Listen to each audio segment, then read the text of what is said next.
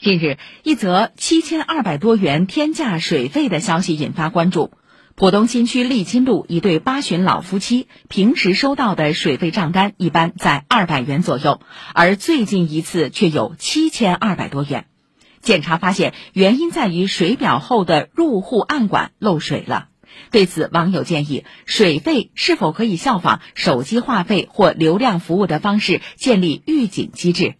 记者昨天采访了解到，上海城投水务集团已有建立预警机制的设想和计划，有关服务已经触及装有智能水表的地方，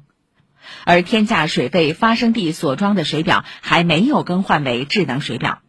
市水务局公开信息显示，到二零二五年底前，居民用户智能水表覆盖率将达到百分之七十以上。